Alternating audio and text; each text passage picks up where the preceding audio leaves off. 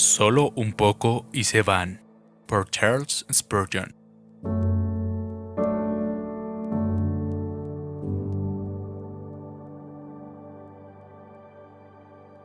Sino que en la ley del Señor está su deleite y en su ley medita de día y de noche. Salmo 1, 2. ¿No leen muchos de ustedes la Biblia de manera muy apresurada? ¿No olvidan pronto lo que han leído y pierden el ligero efecto que parecía ejercer?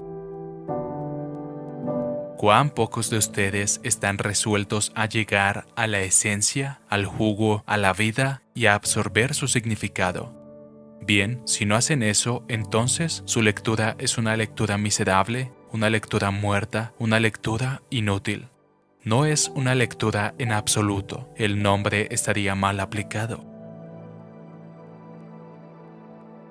Que el bendito Espíritu les dé arrepentimiento en cuanto a esto. La meditación y el pensamiento cuidadoso nos ejercitan y fortalecen el alma para la recepción de las verdades aún más elevadas. Debemos meditar, hermanos, estas uvas no darán vino hasta que las pisemos. Estas aceitunas deben ser puestas bajo la rueda y prensadas una y otra vez para que el aceite fluya de ellas.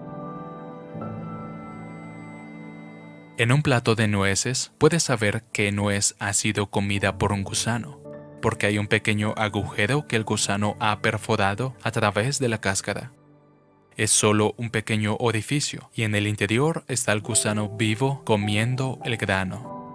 De la misma manera, es algo grandioso perforar la cáscara de la letra de la escritura y luego vivir dentro alimentándose del fruto.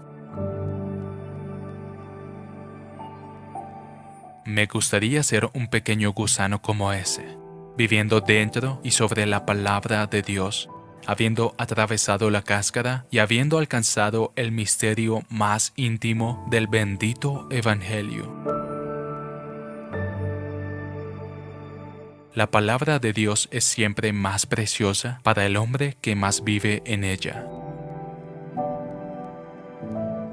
Amados, nunca se conformen con un credo sano.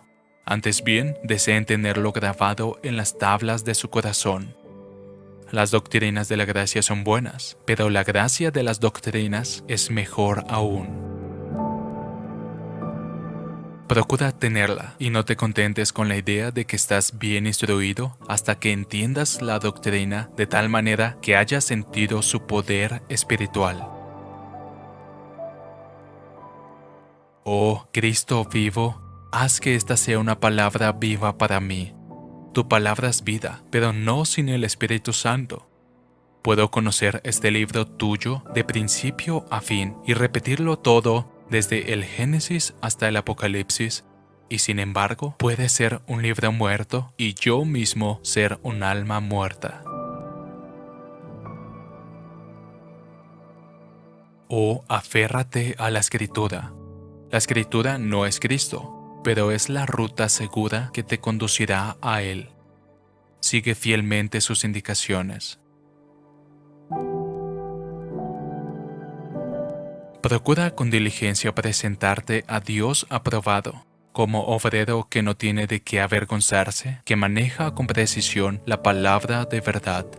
Segunda a Timoteo 2:15.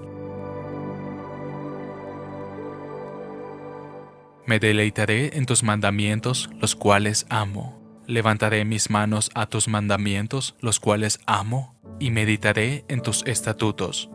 Cuánto amo tu ley, todo el día es ella mi meditación. Salmos 119, 47, 48 y 97. Traducido por Canal Edificando de Grace James.